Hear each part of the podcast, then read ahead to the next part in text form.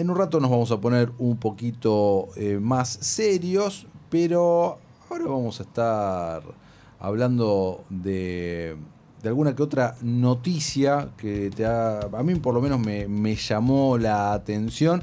En realidad no me llamó la atención. A ver. Reivindico, Lu. Y acá me pongo militante de vuelta, 100%. Récord Estás absoluto. señalando tu remera de Zack Snyder. Sí. ¿Tiene que ver con esto? Sí, ah, está bien. Tiene que ver con esto, exactamente.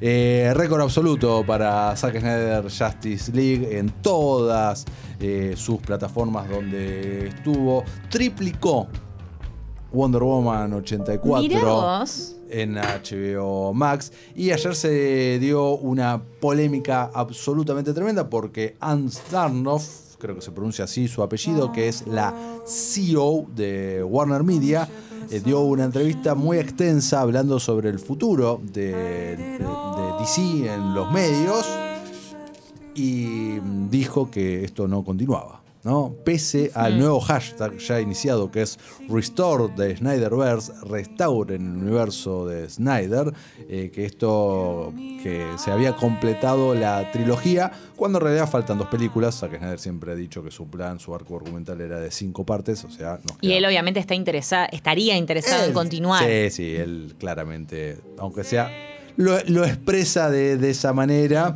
A veces es medio ambiguo, pero lo expresa de esa manera. Así que nada, quería meter un poquito de esto, pero porque sí. Bien.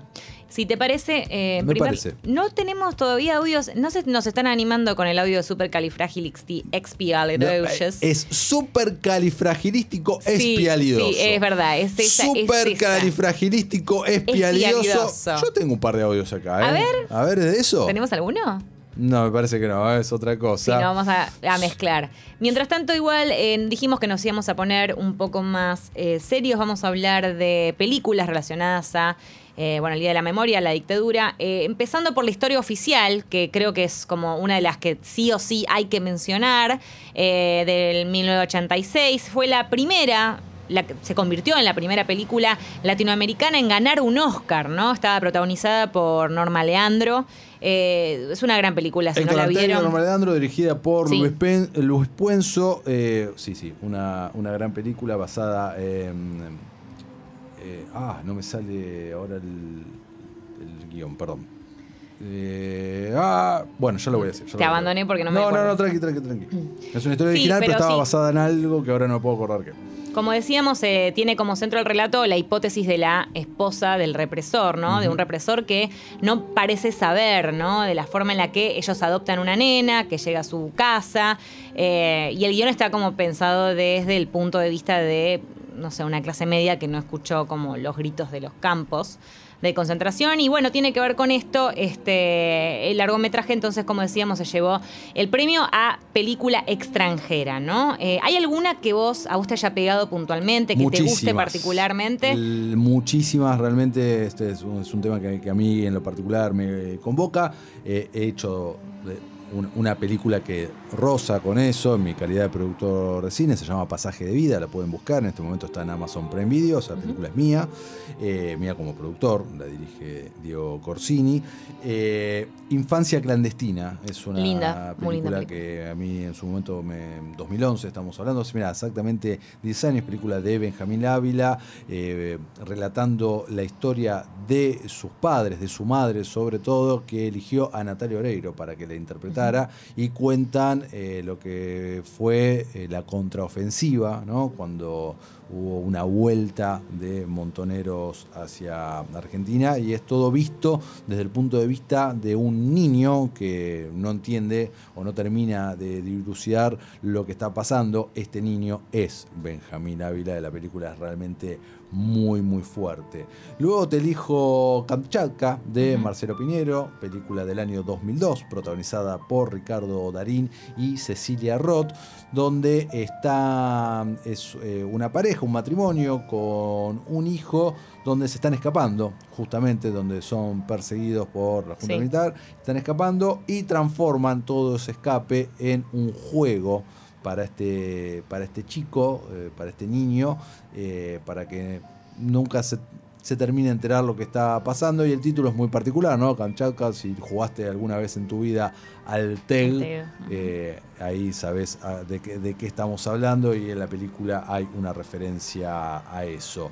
Después te hablo de una película no tan popular, es una película bastante reciente, que es La larga noche de Francisco de Santis. No sé si Lu tuviste la oportunidad de verla, dirigida por Francisco Martes y Andrea Testa.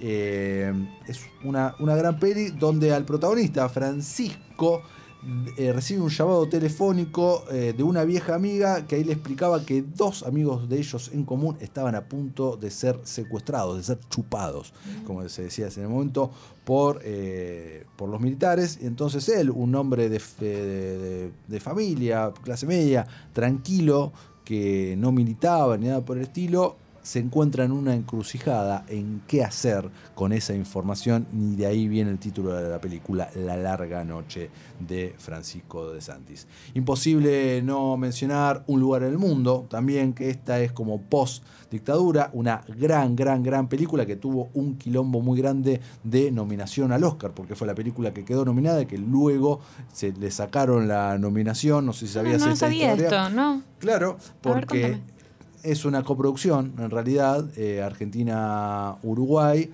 Eh, y entonces vino por ahí eh, el ah. quilombete por donde la mandaron y bueno, al final quedó, quedó por, por fuera. Es ah. una gran película protagonizada por, ah, por Federico Lupi. Gran, gran peli que es después del exilio, ¿no? un maestro argentino como que llega y eh, dónde llega, ¿no? Y ahí habla, hay un, alegato, un discurso impresionante, no quiero comentarlo porque le sacaría toda la épica de, ese relato, pero te habla del ser argentino, que es realmente impresionante. Y no puedo dejar de mencionar tal vez una de las películas que más me han helado la sangre y me han afectado en toda mi vida, sin duda, es La Noche de los Lápices, ¿no? Eh, esa película que eh, comenta cómo fue el secuestro por parte de, los militares a estos estudiantes eh, adolescentes en La Plata que estaban reclamando por el boleto estudiantil y los torturaron a todos, dejaron vivo a una persona nada más. Bueno, tremendo. es una mierda realmente hablar de esto. Siento, perdón, estoy medio matando el aire, pero bueno, es el Día de la Memoria.